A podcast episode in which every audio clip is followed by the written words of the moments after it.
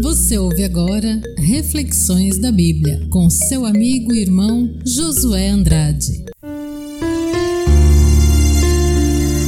Seja bem-vindo, seja bem-vinda a mais uma reflexão da Bíblia e hoje vamos aqui meditar na palavra de Deus no livro de Salmos, o capítulo é o 95, verso 7 e uma parte ali do verso 8 diz assim, ó: Ele é o nosso Deus e nós, povo de seu pasto e ovelhas da sua mão. Hoje, se ouvires a sua voz, não endureçais o coração. Ei, amigo, ei, amiga, o mundo tem muitas vozes, viu? Que vozes são essas, hein? Olha, o noticiário, os conselhos de amigos, as conclusões racionais, os pensamentos sem sentidos, os pensamentos que parecem fazer sentido, mas são enganos do inimigo.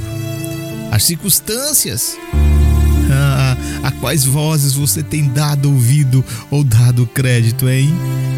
Quais vozes têm fundamentado a sua vida? Amigo, essa passagem fala de uma voz, é uma voz doce e suave que pode estar batendo na porta do seu coração, sabia?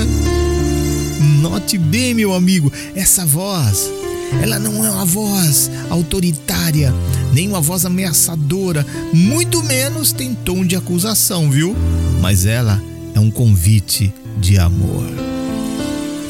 Será que no meio de tantos afazeres, em meio à aceleração do mundo, aonde recebemos uma chuva de informações, você Consegue identificá-la?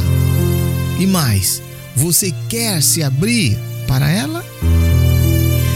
Amigo, quando Jesus ele ressuscitou e subiu aos céus, ele nos deixou o seu espírito. É o Espírito Santo, isso mesmo, que dentre tantas tarefas está nos chamando, nos dirigindo, nos dando discernimento e nos convencendo do real estado da nossa alma. Amigos, sem Jesus em nossas vidas, eu e você estamos literalmente perdidos, sabia? Estamos sem rumos e sujeitos a dar ouvidos a todos os tipos de vozes e sugestões que com certeza nos levarão para as armadilhas e consequentemente para o fracasso e a derrota e o desespero. Jesus ele quer fazer o oposto, ele quer nos conduzir à vida que apenas ele oferece. Oh, meu amigo, minha amiga, decida sempre, sempre ouvir a sua voz. Não endureça o seu coração, pois Deus é onisciente e tem o melhor para nós. Não adie a sua decisão, tá bom? Não adie a decisão aí de estar respondendo à voz de Deus obedeça. Hoje é o dia que Deus quer começar o início de uma grande transformação na sua vida. Amém? Vamos orar. Querido Deus, entregamos as nossas vidas nas tuas mãos.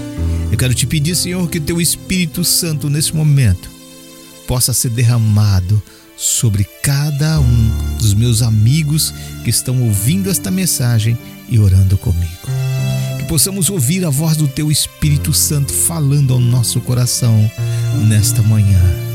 Não só nesta manhã, Senhor, mas em todos os momentos da nossa vida. Em nome de Jesus. Amém. Eu vou ficando por aqui desejando a você um bom dia, tá bom? Abraço e um beijo no seu coração.